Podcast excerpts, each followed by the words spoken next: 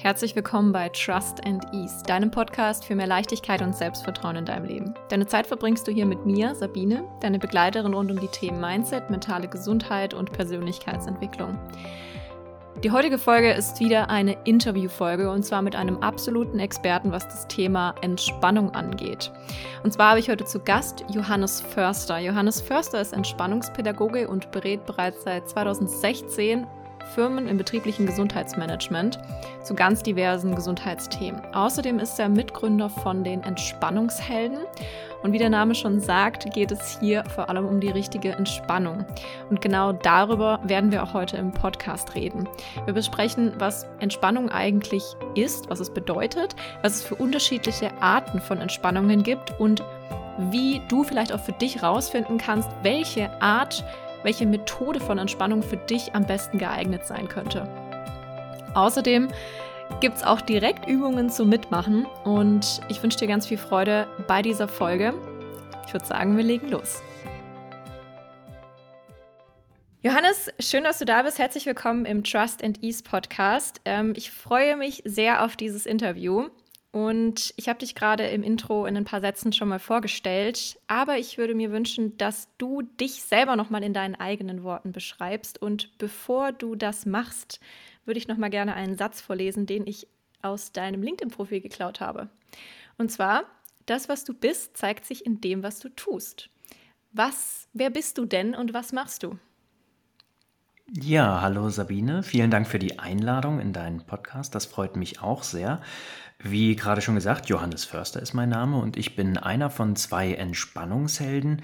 Und das, was ich tue, ist mittlerweile, dass ich das Thema Entspannung und Stressmanagement an auch die jüngere Generation versuche weiterzugeben und das auf eine ganz wenig eingestaubte Art und Weise, weil ich nämlich glaube, dass Entspannung mittlerweile für uns alle sehr, sehr wichtig geworden ist und ja, die Entspannungshelden liefern einem jüngeren Publikum einen humorvollen Zugang. Richtig cool. Vor allem, dass du den Punkt humorvoll angesprochen hast. Ich glaube, das ist was, was ähm, viele Dinge oder viele Themen, die ja auch, ich sag mal, nicht so einfach zugänglich sind oder die vielleicht ein bisschen unangenehm auch manchmal sind, was ja alles rund um Stress, mentale Gesundheit sein kann, dass das einen besseren Zugang dazu bietet. Ähm, wie bist du denn eigentlich dazu gekommen, das zu tun, was du jetzt machst? Also das zu tun, was du jetzt bei den Entspannungshelden machst, genau für diese Mission quasi loszugehen? Ja, bei mir war es jetzt nicht klassisch so, dass ich im Kindergarten schon gesagt habe, ich möchte gerne Entspannungspädagoge werden, sondern ich bin da so ein bisschen reingerutscht, wie ich heute sagen würde. Ich habe ursprünglich Sozialpädagogik studiert und habe auch in dem Bereich gearbeitet, spezieller in der ambulanten Jugendhilfe. Wenn jetzt die Zuhörenden nicht so ganz genau wissen, was das ist, im Prinzip war ich sowas wie eine männliche Supernanny in Familien, die gemeinsam eigentlich hätten mit Peter Zwegert aber auch Alkohol- und Drogenberatung arbeiten müssen. Und ich war eben in den Familien und habe dort versucht, die Menschen irgendwie durchzubringen. Und das Schöne in Deutschland ist ja, dass wir sehr theorielastige Studiengänge haben, die uns in der Regel überhaupt nicht auf das wahre Leben vorbereiten. Und so war ich also als Jungspund in den Familien mit meinen 25 Jahren und habe dann versucht, dort die theoretischen Konstrukte wie eine Kuhglocke über die Familien zu stülpen, in der Hoffnung, dass es denen danach besser geht. Ja, das war natürlich überhaupt nicht zielführend. Also habe ich nach neuen Möglichkeiten und Wegen gesucht, wie ich die Familien unterstützen kann, doch bei ungefähr zweieinhalb Stunden pro Familie pro Woche kannst du dir schon vorstellen, dass das irgendwie nicht aufging. Das heißt also, ich habe über meine Arbeitszeit hinaus, über den Feierabend hinaus noch Zeit in den Familien verbracht und habe mich im weitesten Sinne selber verloren und bin so ganz klassisch, wie das in den Helferberufen, der fast schon ein standardisierter Weg ist, zumindest eine Möglichkeit, habe ich mich in Richtung Burnout bewegt. Und das Ganze hat sich sehr lange hingezogen. Die ersten Stressreaktionen, die ich dann bemerkt habe, die habe ich wohlwissend übergangen, dass das Ganze ja, wohl normal sei in dem Beruf etc. Das waren so Rückenbeschwerden, Magen-Darm-Probleme, Kopfschmerzen, Erschöpfung und Müdigkeit. Das war für mich irgendwie Standard und normal. Bis zu einem Tag, an dem ich scheinbar, so habe ich es im Nachgang erfahren, durch das nächtliche Knirschen meinen Zahn, Schneidezahn abbrach und mir in die Hand spuckte. Und das war so der Schlüsselmoment in meinem Leben, wo ich sagte, okay, hier kann irgendetwas nicht stimmen. Zum einen nicht mit meinem Konstrukt von, wie ist Arbeit, wie ist Leben, zum anderen aber auch mit dem System. Und ich habe diesen Job tatsächlich noch ein Jahr weitergemacht. An dem Tag selber, wo mir das mit dem Zahn passiert ist, war ich war ich völlig neben der Spur, ähm, bin aber auch tatsächlich erstmal zur Arbeit gegangen, habe den Zahn mit einem Kaugummi wieder in meinem Kiefer befestigt, habe mir von dort aus einen Zahnarzttermin geholt. Also nur, dass du mal einen Eindruck davon hast, wie verkopft ich sozusagen in diesem Arbeitsmodus drin war, welche Priorität die Arbeit für mich hatte. Was aber auch irgendwie klar ist, denn wenn du heutzutage studierst und das mit BAföG, dann willst du ja erstmal von deinem Schuldenberg runter. Naja.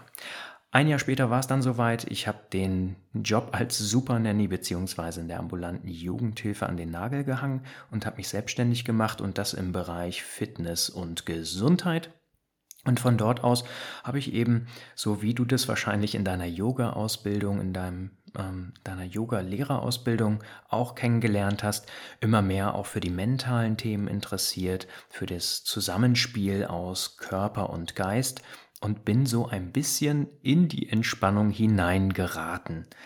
Und das eben sehr erfolgreich, denn ich bin mittlerweile das Knirschen losgeworden, leide nicht mehr unter Rückenbeschwerden oder Magen-Darm-Problemen und habe das, was ich gelernt habe, sozusagen in meinen Alltag integriert und darf es heute weitergeben. Richtig cool. Sehr spannend. Vielen Dank, dass du da uns mit reingenommen hast. Auch die ganze Geschichte, wie du da jetzt hingekommen bist. Also wahnsinnig krass auf jeden Fall. Und auch mega traurig und tragisch, dass es immer so weit kommen muss, bis wir dann verstehen, dass es echt dringend notwendig ist, dass man da jetzt irgendwas ändert und was angehen kann. Und ich ähm, habe gesehen, du hast einige richtig coole Ausbildungen gemacht, Fortbildungen, Weiterbildungen gemacht als Entspannungstrainer, Stress- und Mentalcoach. Du bist auch NLP-Practitioner. Und eine Grundgemeinsamkeit hat das ja eben alles. Und es geht ja immer um dieses Thema Entspannung. Das ist ja auch das, was ihr bei den Entspannungshelden weitergeben wollt. Und du hast ja schon mit ganz unterschiedlichen Menschen zusammengearbeitet. Also sei es jetzt ähm, in, den, in dem Bereich, in dem du am Anfang gearbeitet hast und jetzt eben in was, wo, wo ihr jetzt eben online auch Kurse gebt, Mentorings gebt, Coachings gebt, jetzt aus der Perspektive von, von deiner Story, von deinem Leben, was du bisher erlebt hast, die Leute, die zu euch kommen, glaubst du, dass sich diese Wahrnehmung hinzu, ja, ich merke, ich bin gestresst, ich bin jetzt an dem Punkt, wo ich was ändere, oder anders gefragt, wie, wie einfach fällt es den Leuten, das zuzugeben? Wann ist dieser Punkt erreicht, dass die Leute wirklich sagen, ja, ich glaube, ich muss irgendwas ändern? Oder ist es immer noch so, dass die Leute mit einem abgebrochenen Zahn kommen? So. Also in meiner Wahrnehmung ist es so, dass wir mittlerweile etwas sensibler sind für das Thema Stress, mhm. dass insbesondere auch Männer sich immer mehr mit dem Thema Stress auseinandersetzen. Zumindest sehen wir das über unsere Hörer- und Hörerinnenzahlen im Podcast, beziehungsweise auch natürlich mhm. ganz praktisch durch die Seminarteilnehmenden, die dann vor Ort mhm. Dadurch, dass das Thema Stressmanagement auch im Unternehmenskontext immer wichtiger wird, dort behandelt durch Resilienz oder andere Workshops zum Thema Selbstfürsorge, die ja alle in dieselbe Kerbe schlagen, gerät mhm. das Thema mehr in den Fokus und es gibt einen kleinen Paradigmenwechsel, wenn man so möchte. Zumindest wenn ich das aus meiner Bubble heraus so betrachten darf. Ich arbeite natürlich nur mit den Unternehmen zusammen, die sich für Gesundheitsmanagement etc interessieren und engagieren. Das heißt, ich kann auch eine völlig eingenebelte oder verfälschte Wahrnehmung auf diese Dinge haben. Aber man muss festhalten, dass das Thema Stress ja auch durch öffentlich-rechtliche oder, oder ähm, Privatfernsehen immer häufiger auch behandelt wird und dass es sich durch alle gesellschaftlichen Schichten hindurch bewegt. Und so glaube ich, dass in den nächsten Jahren dieses Thema tatsächlich immer präsenter wird. Mit mhm. allem, was dazugehört, also auch mit Entspannungsmaßnahmen oder was kann ich denn eigentlich dagegen tun? Dazu trägst du ja auch etwas bei über deinem Podcast. Entspannung ist ein schönes Stichwort. Ich würde dich nämlich gerne fragen, was bedeutet Entspannung eigentlich? Das kann ich kurz und einfach beantworten. Ausgleich. Entspannung ist für mich ah, Ausgleich. Mhm. Und das ist etwas, was ich lernen durfte. In meiner Zeit damals, als ich begonnen habe zu arbeiten, hm, habe ich die Kollegen und Kolleginnen häufig belächelt, die mal krank waren oder die in den mhm. Urlaub mhm. gefahren sind oder geklagt haben darüber, wie schlecht es ihnen ging. Und mhm. ich dachte mir, so als 25-jähriger, 26-jähriger Kerl, äh, was soll denn dieses Rumgenerve hier die ganze Zeit oder dieses Verlangen nach Urlaub oder mal einem Tag frei? Ne? Ich hatte ja selber 50 Überstunden auf dem Konto und so weiter. Und ich war ähm, äh, ganz weit weg von Ausgleich.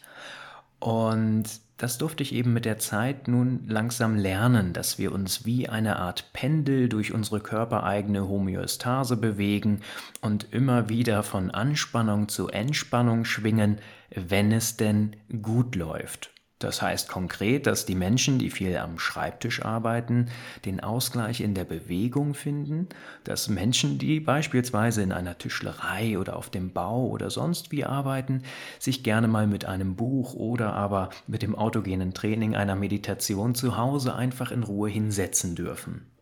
Das bedeutet für mich Entspannung auf eine ganz konkrete und für mich funktionelle Art und Weise nach Entspannung zu streben und auszuprobieren, hey, was ist denn das, was mich in den Ausgleich bringt?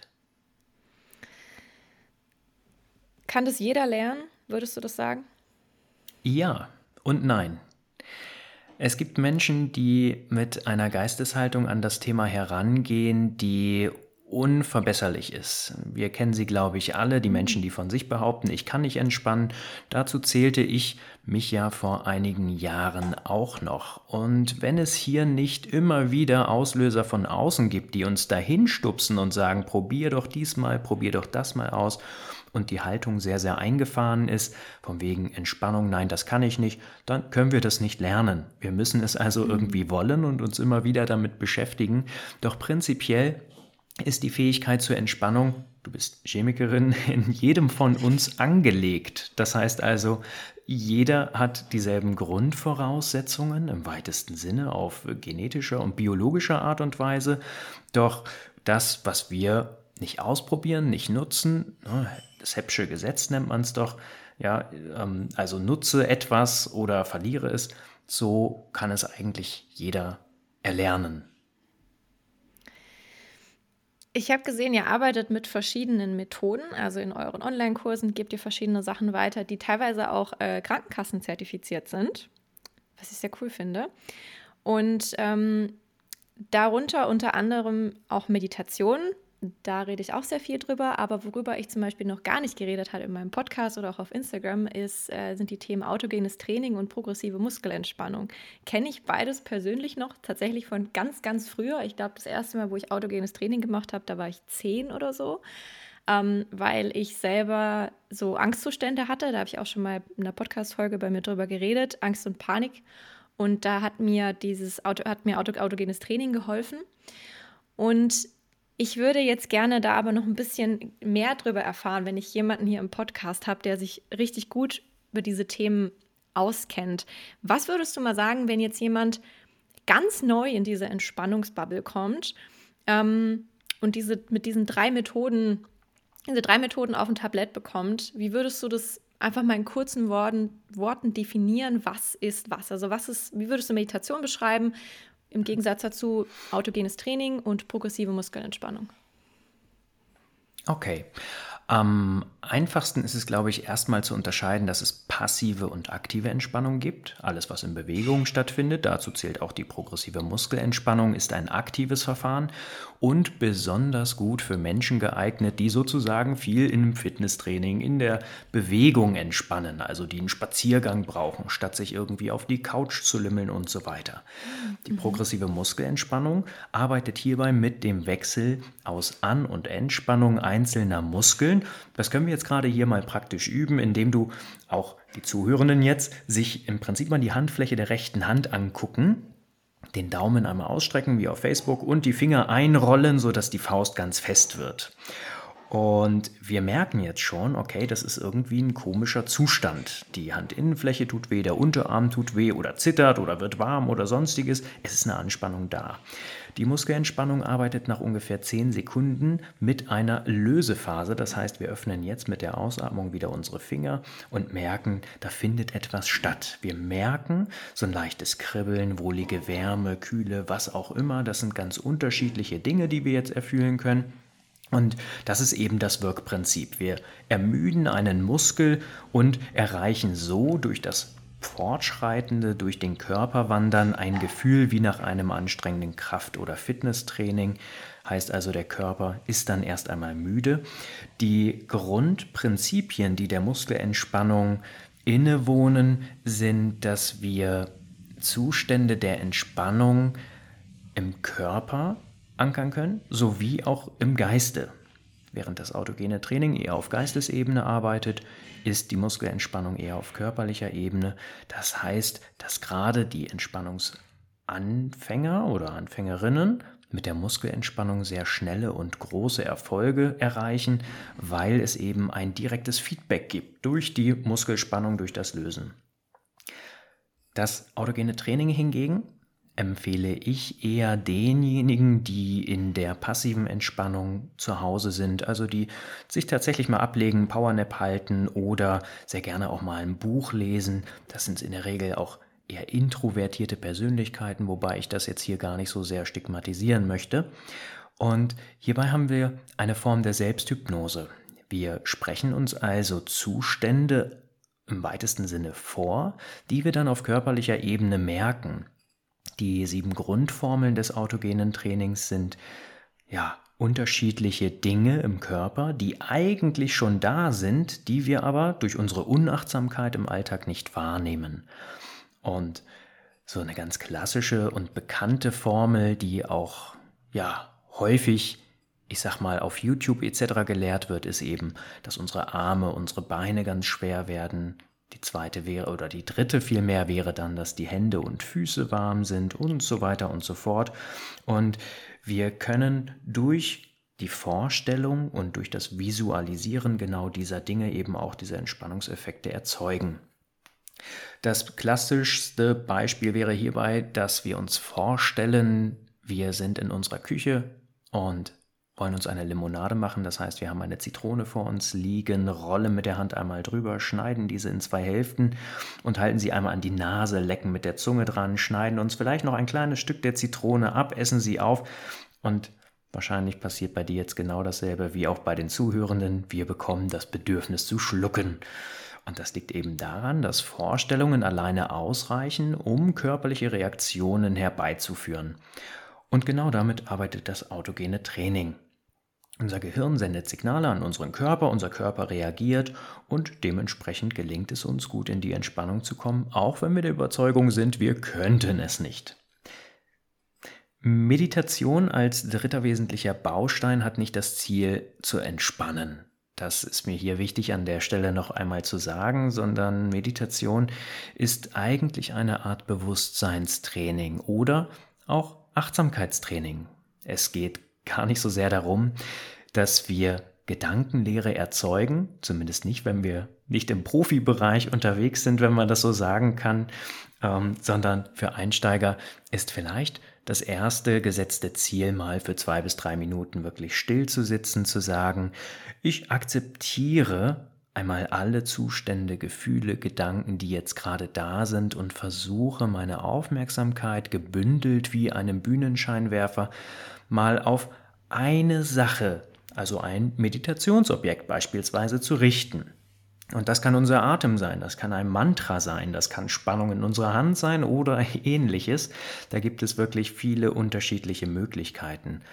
Ja, so unterscheiden sich eben die Entspannungsverfahren und es gibt natürlich noch viele, viele weitere, doch da reicht, glaube ich, die Folgenlänge hier gar nicht aus, um die alle zu besprechen. Wichtig ist mir hierbei nur zu sagen, jeder Mensch kann entspannen, wenn wir nur das richtige Mittel dafür finden.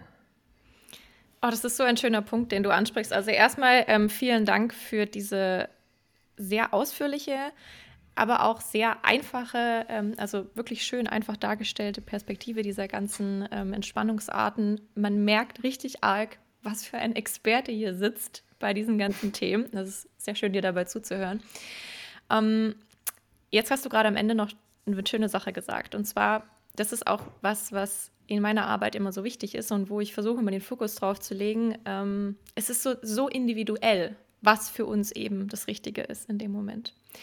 Und zum einen kommt es vielleicht darauf an, was machen wir im Beruf. Also das hast du vorhin eben schon erwähnt. Für die eine Person, die vielleicht viel körperlich arbeitet, kann was ganz anderes eben entspannt sein als für die andere Person, die viel am Schreibtisch sitzt.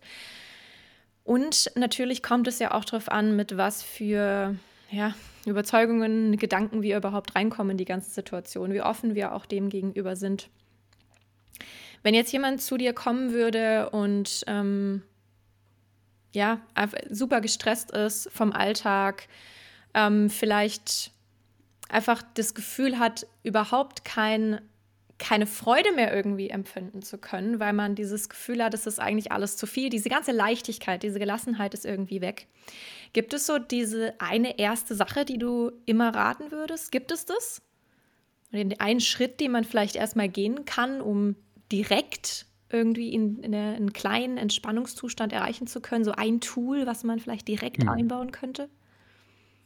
Ja, prinzipiell ist das natürlich von der Situation abhängig. Das ist ganz klar. Was ist das gerade für ein Mensch vor mir? Aber eine Sache, die sehr gut funktioniert, ist die M1-Übung der progressiven Muskelentspannung. Und auch hierfür kann man direkt mitmachen. Wenn also die Zuhörenden jetzt gerade nicht mit Technik verbunden sind, können sie gerne aufstehen, die beiden Hände auf Bauchnabelhöhe platzieren, die Handflächen angucken, dann die Hände zu Fäusten einrollen, die Fäuste zu den Schultern bringen, die Schultern nach hinten oben ziehen, eine heftige Crememasse schneiden so dass möglichst viele Gesichtsmuskeln angespannt sind, dann den, ja, die Schultern nach hinten oben ziehen, in Richtung der Ohren, Bauchnabel einziehen, Pobacken zusammen, Beine durchdrücken, Füße in den Boden krallen, so fest wie es geht. Und wichtig ist hierbei das Weiteratmen. Und nach fünf Sekunden, davon bleiben noch vier, drei, zwei, eins, einfach wieder mit der Ausatmung alle Muskeln wieder gehen lassen, loslassen, so dass der Körper ganz locker und weich wird. Und das hat jetzt natürlich sehr schnell, äh, das hat jetzt natürlich sehr lange gebraucht. Hier der Aufbau, das geht natürlich deutlich schneller. Wir können diese ganzen Muskeln zeitgleich anspannen. Wir brauchen nicht diesen klassischen Aufbau, sodass wir hier binnen von 10 Sekunden eigentlich schon eine Erleichterung haben.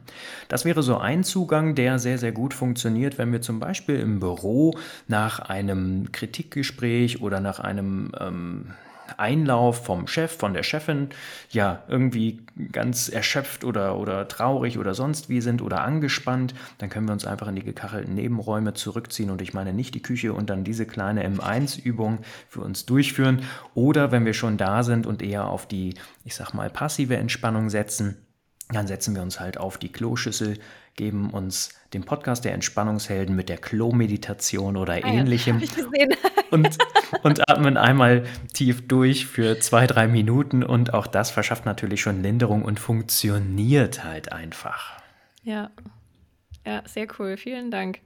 Ich glaube, da es, ja, man müsste das, eigentlich müsste jeder jeder das können, oder? Eigentlich müsste jeder müsste eben so, so ein Toolkit eben für sich haben, um in diesen Situationen auf was zurückgreifen zu können, wo man in, innerhalb von, von wenigen Minuten Entspannung spüren kann. Denn das ist ja das Coole, das ist möglich, bloß wissen wir halt oftmals nicht, was wir da machen. Dann stecken wir so fest in solchen Spiralen. Ich meine, ich kenne das von mir auch, obwohl ich auch diese Tools kenne. Also man steckt dann irgendwie fest und dreht sich die ganze Zeit im Kreis.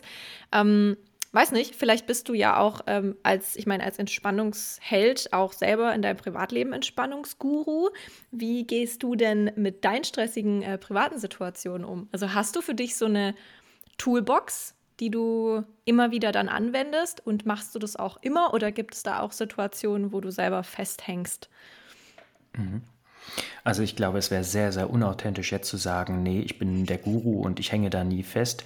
Ähm, ich habe natürlich die Momente, wo ich beispielsweise überhaupt nicht selbstständig aus dem Gedankenkarussell rauskomme, weil ich einen wichtigen Gegenstand verloren habe oder sonst wie. Das kann mich durchaus mal tagelang beschäftigen. Mhm. Und da hilft es dann auch nicht, ein förderliches Umfeld zu haben, die sagen, Mensch, Johannes, der Schlüssel, der taucht schon wieder auf oder ähnliches.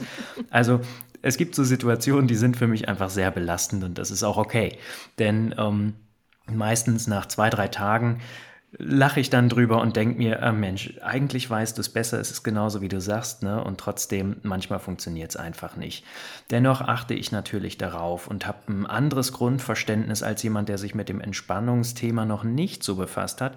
Was könnte denn in dieser Situation in der jeweiligen eigentlich funktionieren?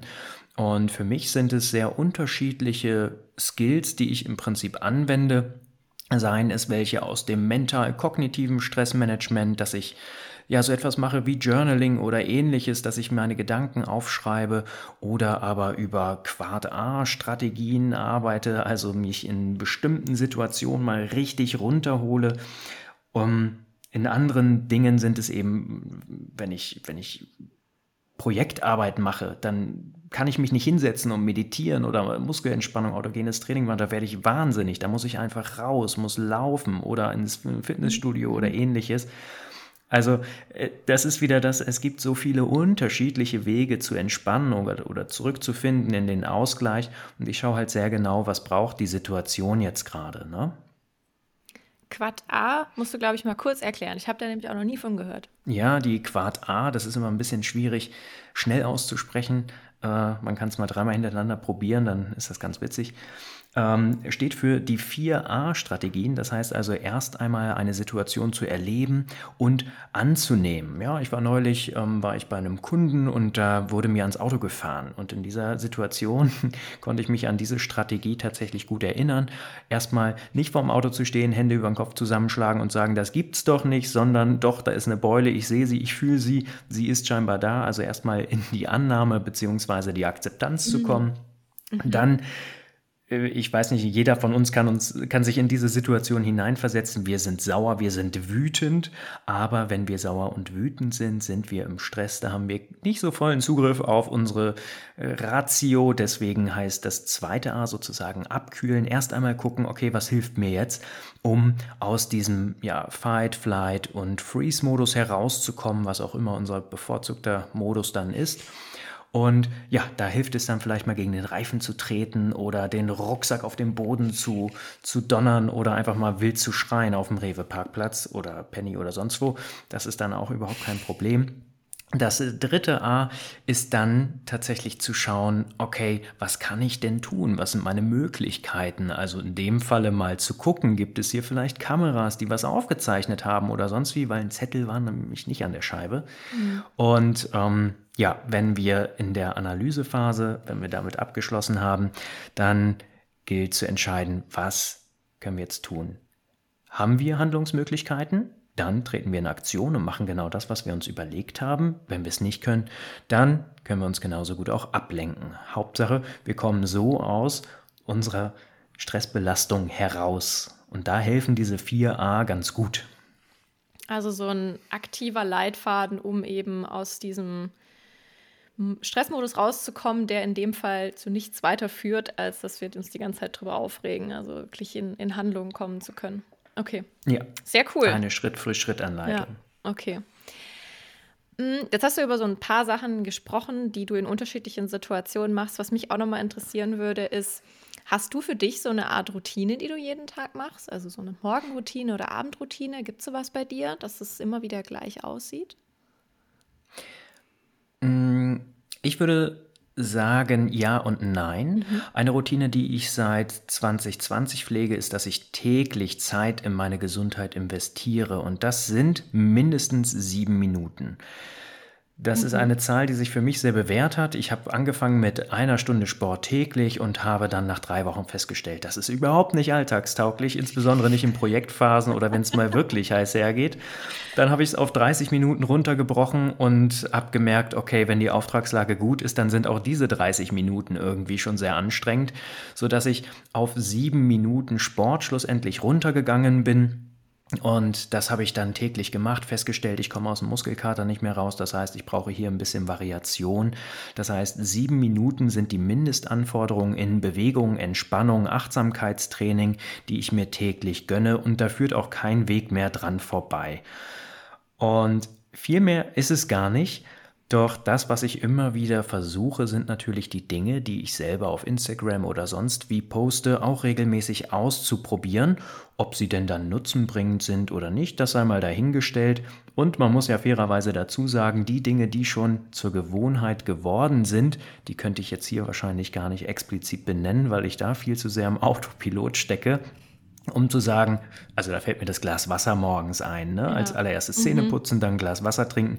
Das ist ein Ritual, wo ich aber jetzt nicht sagen würde, das ist eine bewusste Gewohnheit, das ist einfach schon so drin. Ja. Ja, aber voll spannend. Es ist keine bewusst, also es ist eine Gewohnheit geworden, weil es eben nicht mehr bewusst ist. Ne? Also es ist in dein Unterbewusstsein ja. integriert. Ja. Und diese sieben Minuten, ist das jetzt sieben Minuten Sport oder ist das äh, sieben Minuten was für deine Gesundheit tun, hast du gesagt? Das heißt, es können dann auch Meditation sein oder?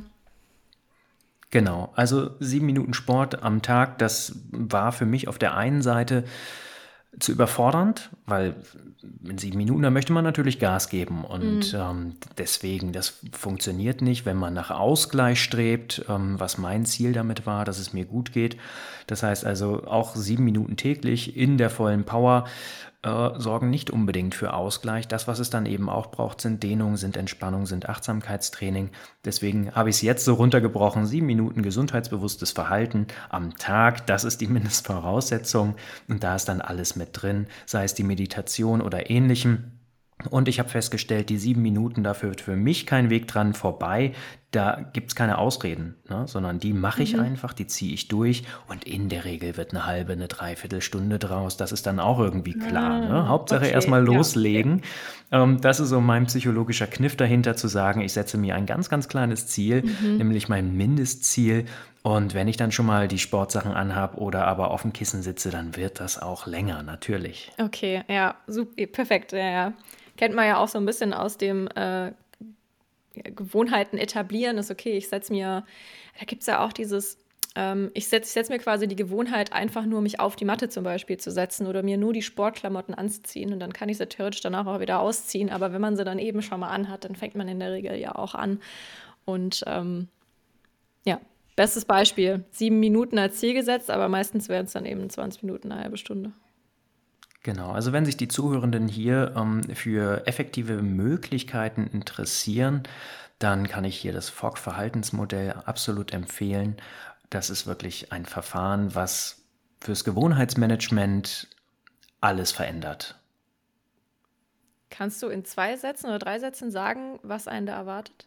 Oder wo man da auch mehr dazu erfahren kann? Jetzt, weil jetzt kannst du ja nicht um, ähm. einfach anteasern und da gar nichts dazu sagen. ja, der Autor BJ Fogg hat ein großartiges Buch darüber geschrieben und beschreibt im Prinzip eine, eine erfolgreiche Verhaltensänderung darüber, dass drei Faktoren aufeinandertreffen und zwar zeitgleich. Das sind zum einen die Motivation, etwas zu tun, die Machbarkeit, wie einfach oder schwer ist etwas und einen Auslöser, der uns immer wieder daran erinnert, dass wir motiviert sind und eine Tätigkeit einfach ist. Er hat als Beispiel ähm, hier das morgendliche Surfen im Smartphone. Das ist jetzt eine negative Angewohnheit, die wir darüber natürlich auch verändern können. Der Wecker klingelt, wir haben das Smartphone in der Hand. Das heißt also, wir sprechen hier von einer hohen Machbarkeit. Wir sehen bei Instagram den roten Haken bzw. die rote Zahl, drei neue Benachrichtigungen. Wir sind neugierig. Das ist unsere Motivation. Und da hier der Auslöser, das Smartphone bzw. die Benachrichtigung, die Machbarkeit, und die Motivation gegeben sind, fangen wir an, im Feed zu surfen und haben vergessen, dass wir vielleicht Kaffee kochen müssen, weil es gleich zur Arbeit geht. Und dieses Modell hat zumindest meine Art und Weise, über Gewohnheiten zu denken und Gewohnheiten zu etablieren, völlig verändert. Sehr cool. Ich werde es auf jeden Fall, ich werde es raussuchen und in den Shownotes verlinken. Das klingt sehr spannend auf jeden Fall. Ja, super. Ähm, Johannes, wenn man jetzt mehr über dich, über euch, über euch Entspannungshelden erfahren möchte, wo geht man da am besten hin? Wo finde ich mehr Informationen? Und wenn ich mich jetzt zum Beispiel für irgendwas für euch interessieren würde, weil ich deine Art und Weise zu sprechen oder Dinge zu erklären äh, mega cool finde und vielleicht gerne mit dir zusammen oder mit euch beiden zusammenarbeiten würde, äh, wo finde ich denn weitere Informationen? Ja, also die Menschen, die sich eher über das Akustische mit mir vernetzen möchten, für die empfehle ich den Entspannungshelden Podcast. Die Menschen, die eher etwas betrachten möchten oder lesen oder sehen wollen, die können auf Instagram vorbeischauen und Menschen, die sagen, ach, ich möchte mal gucken, was ist denn der Johannes für einer im Businessleben, da geht es natürlich über LinkedIn. Wir sind also eigentlich überall zu finden. Ähm, doch am aktivsten, möchte ich dazu sagen, sind wir auf Instagram. Dort gibt es Posting zu ganz diversen Inhalten rund um das Thema Achtsamkeit, Stress, Meditation und so weiter und so fort. Ja, kann ich sehr empfehlen, auf jeden Fall. Ähm, ich werde alles unten in den Shownotes verlinken, das heißt, ihr könnt da direkt auf jeden Fall vorbeischauen. Johannes, äh, wir kommen zum Ende des Interviews und ich habe noch zwei letzte Abschlussfragen an dich zu stellen. Und zwar sind wir ja im Trust and Ease Podcast. Und deswegen möchte ich zum einen von dir wissen, was bedeutet ganz für dich persönlich das Wort Vertrauen und Leichtigkeit? Beginnen gerne mit dem mhm. Vertrauen. Vertrauen ist für mich mm, ein bisschen die Zuversicht zu haben, dass alles für mich passiert. Das durfte mhm. ich ganz aktiv lernen über meine Zahngeschichte, die mich, die mich einen Kleinwagen gekostet hat, der mir jetzt im Kiefer steckt, über das Implantat und so weiter. Ähm, all das, was uns an Kacke im Leben passiert, hat das Potenzial, schlussendlich zu etwas Gutem zu werden, wenn wir einen entsprechenden Umgang damit finden. Und für mich bedeutet Vertrauen, dass wir alle hier auf dem Planeten sind und das Bestmögliche aus unserem Leben machen können. Dass das Universum uns Hinweise liefert, das klingt jetzt ein bisschen esoterisch und abgefahren, so meine ich es aber gar nicht, doch wir werden immer wieder in eine Richtung geschubst und merken irgendwann intuitiv, hier sind wir richtig. So war es bei mir, so ist es bei vielen anderen Menschen und ich merke, dass so eine gewisse Form von Urvertrauen, ja, mich genau dahin schubst in diese Bereiche, wo ich merke, hier bin ich richtig, hier geht's für mich weiter. Ja. Richtig schön. Und Leichtigkeit war das zweite. Mhm. Leichtigkeit bemerke ich, wenn ich mit Spaß bei der Sache bin. Das merke ich in Live-Workshops und Seminaren. Wenn ich merke, ich resoniere mit den Teilnehmenden, ich habe die Bedürfnisse erkannt, habe gleichzeitig die Fähigkeit, genau diese Bedürfnisse zu befriedigen und kann andere Menschen weiterbringen. Ich merke das immer in der Autofahrt davor und dann aber noch viel mehr danach ich bin nicht so ein guter Autofahrer. Ich habe da so ein bisschen, so ein bisschen Hemmung und äh, so ein bisschen angstbehaftetes Thema bei mir.